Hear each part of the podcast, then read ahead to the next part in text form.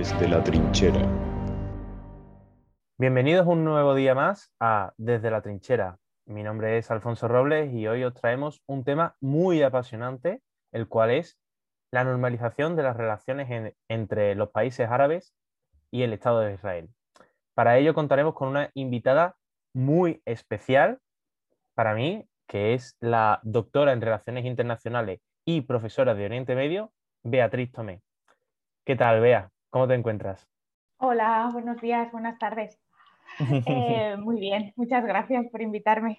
Nada, el placer es nuestro de, que estés aquí. Pues bien, para ir empezando un poco y que nuestros oyentes se vayan enterando con respecto a, este, a este tema, Vea, ¿nos puedes hacer un breve resumen de cuál es la situación actual del conflicto árabe-israelí actualmente? Pues el conflicto árabe-israelí es un conflicto que fue muy central durante los años 40, 50, 60, 70 incluso, ¿no? Y durante los 80 y ahora es un conflicto que está eh, yo diría, en una segunda línea, en vías de resolución, en vías de normalización, que hoy ya queda claro que ese conflicto árabe-israelí es radicalmente diferente del conflicto palestino-israelí, que, es, que digamos que es el que sigue vigente, y que si nos referimos ya específicamente al conflicto palestino-israelí, es un conflicto estancado, es un conflicto en el que se ha ido disolviendo un poco eh, la, capacidad de Palestina, incluso la viabilidad del Estado palestino. ¿no? Mm. Fijaos que en un primer momento siempre pensábamos que la solución de, o se, pensaba que la solución del conflicto palestino-israelí era la del doble Estado, ¿no? las Naciones Unidas desde un primer momento mantuvieron esa teoría de, un, doble Estado, la solución de los mm. dos Estados, y cada vez esa solución también está más difuminada en el horizonte, ¿no? por la propia inviabilidad creciente que parece ya muy patente para todos del, Estado palestino. Claro, y es que, mm, como tú has ido, has ido comentando, se, ha, confirmado que al final es un conflicto palestino-israelí, que ya no es tan árabe-israelí. Como hemos ido viendo este último año, en 2020, eh, Sudán, Bahrein, Emiratos Árabes e incluso Marruecos han empezado a normalizar relaciones con, el Estado de Israel, pero yo quiero preguntarte por qué ahora mismo, vea, por qué se está produciendo ahora después de años y años de conflicto. Pues yo creo que, tenemos que mirar para comprender por qué ahora a la situación eh, regional, ¿no?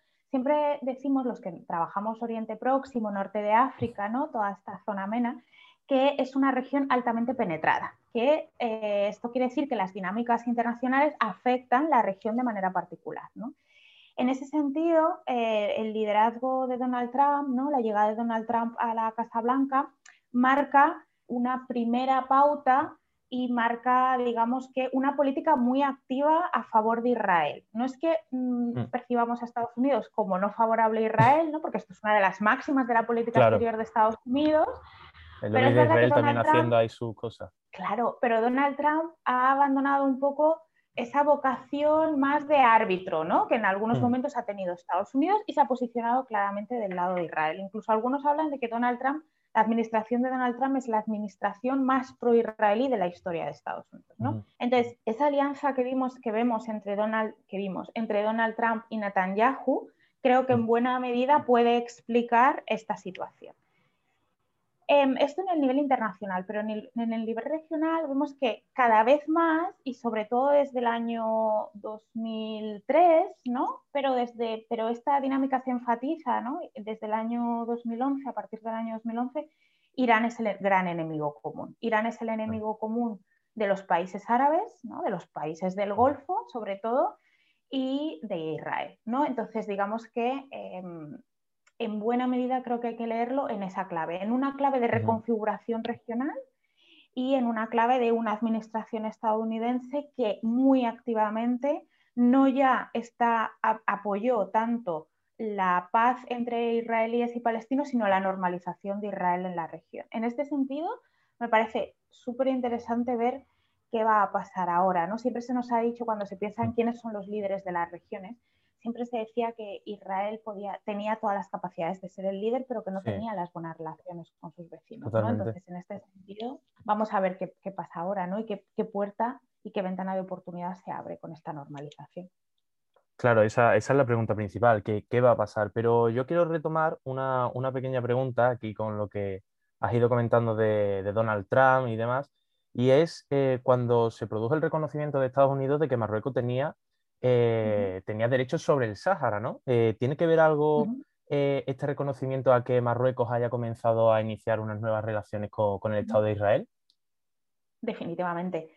la política exterior de Marruecos está marcada por lo que ellos mismos denominan su causa nacional, su gran causa nacional. Y la gran causa nacional no es otra que el reconocimiento internacional de una situación de facto que es la marroquinidad del Sáhara Occidental. ¿no? O sea, Marruecos mm. controla el área, pero em, su política exterior está marcada por esa búsqueda de reconocimiento.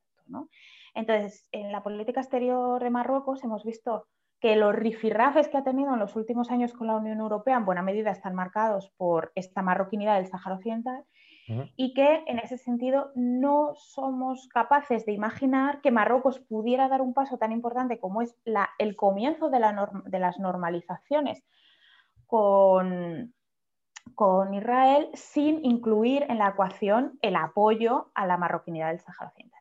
Entonces, en este sentido hemos visto que efectivamente Marruecos ha jugado sus cartas con Estados Unidos, ¿no? vinculando esa normalización con Israel al reconocimiento expreso de la marroquinidad del Sáhara Occidental, pero también con sus aliados árabes, ¿no? vinculando que sea otro país árabe que no deje solo a los países del Golfo en esa normalización con Israel y que los países del Golfo a cambio reconozcan también la marroquinidad del Sáhara Occidental. Claro, se están sumando a, se están sumando a esto de, de que apoyar a la causa palestina no, va a servir para nada realmente, ¿no? Y claro, con respecto a esto te, quería preguntar que podríamos decir que ese sentimiento de unión árabe ha muerto definitivamente después de todo el movimiento este panarabista que vimos durante el siglo pasado. ¿Podemos decir que ha muerto con, este abandono del pueblo palestino en busca de sus propios beneficios? Eh, yo creo que cuando hablamos de la unión del mundo árabe tenemos que hacer la diferencia entre la calle árabe y los líderes árabes. Entonces, creo que los líderes árabes están jugando eh, a efectivamente un poco liquidar esa solidaridad con los palestinos. No lo van a decir nunca de manera tan abierta, incluso se repiten ¿no? las declaraciones ¿no? y la narrativa de todo esto lo hacemos también para apoyar a los palestinos, pero porque están jugando un juego muy peligroso y es que, ¿cómo pueden decir que están apoyando a los palestinos sin haber negociado con Palestina o ni siquiera informado a Palestina, me temo, o a los representantes palestinos de estas normalizaciones con Israel. Pero su juego peligroso es más sobre todo con la calle árabe. La calle árabe es súper pro-palestina. y es muy pro-palestina por sentimiento, pero es muy pro-palestina porque los regímenes de la región han azuzado el sentimiento pro-palestino como esa idea de causa exterior, enemigo exterior, ¿no? que conviene de vez en cuando levantar.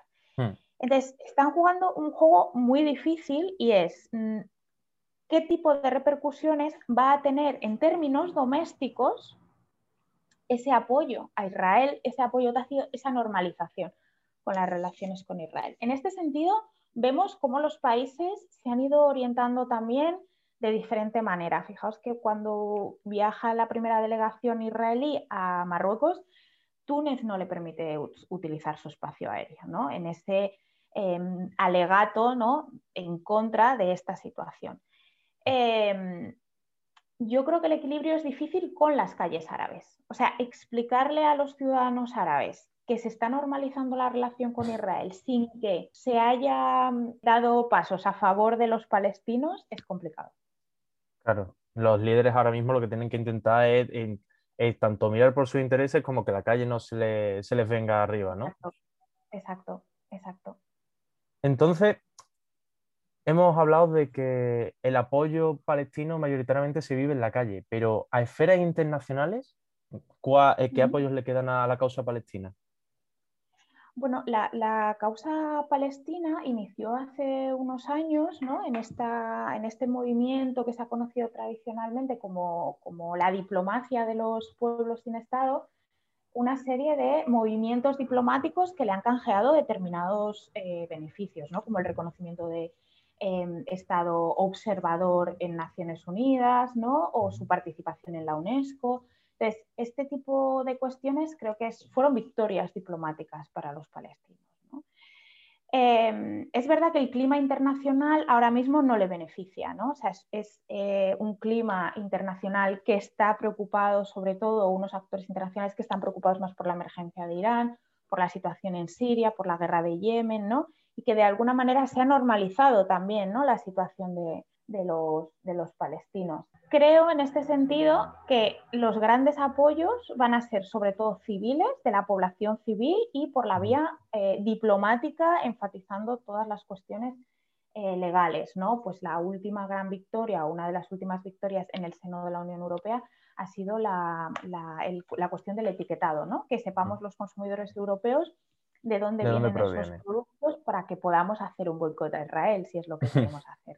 En ese sentido, em, creo que esa vía es la que está ahora mismo más abierta, ¿no? la de la vía civil, la vía diplomática ¿no? y enfatizar el derecho internacional para los palestinos. Pues vea, eh, me parece una charla muy interesante, creo que me quedaría aquí muchísimo tiempo contigo hablando sobre, sobre este tema. Pero vamos a ir terminando ya con, una última pregunta y con, unas imágenes que, y es que qué futuro se le puede, puede esperar eh, los palestinos, porque hace, hace nada, el 11, de, el 11 de marzo, vimos como vimos dos imágenes muy curiosas que se producían casi al mismo tiempo. La primera, la detención de niños palestinos por, por parte de Israel porque estaban robando, al parecer, cardos silvestres.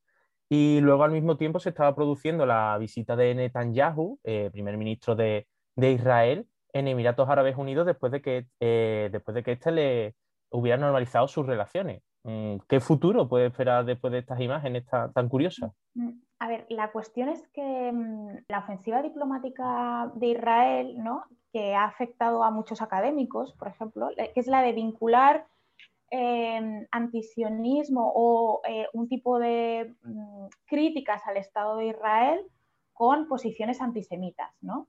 Y claramente con, la judiofobia, ¿no? Em, en este sentido, creo que Israel es muy consciente de este tipo de imágenes, o sea, de qué tipo de imágenes, de cómo este tipo de imágenes puede afectar a su Ah, imagen internacional y en ese sentido se preocupa con, esta, con esta iniciativa, con esta iniciativa muy legalista y yo creo que un tanto, eh, pues, em, em, no sé, extraña, ¿no? O, de em, acaparar el antisemitismo y vincularlo a, a, toda crítica al Estado de Israel. Y luego me parece que, creo que tenemos que ampliar un poco lo que, la cuestión de, cuál es el futuro de Palestina. ¿no? Y es que la Palestina tiene capacidades mucho mayores de las que normalmente tenemos en mente, pero también dificultades mayores ¿no? de las que normalmente vemos en mente. Y yo siempre digo que es curioso que a veces el conflicto eh, ocupa todo y tapa todo, pero que Palestina también tiene una cuestión muy eh, problemática en relación a la representación, ¿no? Si quiénes son los representantes palestinos, y estos están vinculados con la población. Y esas imágenes también abren la puerta a la ira del mundo árabe, de las poblaciones del mundo árabe, que es verdad que ahora mm, no estamos en el mejor momento porque parece que la ventana de oportunidad de la primavera árabe ha cerrado un poco, pero también a la posición de las sociedades civiles europeas o española, ¿no? En este caso de cómo, qué tipo de responsabilidades podemos pedir a nuestros propios representantes y a sus alianzas internacionales. Pues vea, muchísimas gracias por haber venido aquí. Es un honor tener a una profesional como, como tú en Desde la Trinchera. Te agradecemos un montón que hayas aceptado la invitación. Y de nuevo, muchísimas gracias por, por haber venido. Pues un súper placer. Muchísimas gracias a vosotros y muchísima suerte. Muchísimas gracias, Bea. Pues nada, muchísimas gracias, queridos oyentes, por habernos escuchado. Solo tenéis que seguirnos en redes sociales. Nos tenéis en Instagram en arroba desde la trinchera pod y en Twitter en arroba desde la TR. Contadnos qué, qué, os ha parecido este programa y si tenéis alguna duda, allí estaremos para, para responderla. Muchas gracias por habernos escuchado y seguiremos informando aquí, desde la trinchera.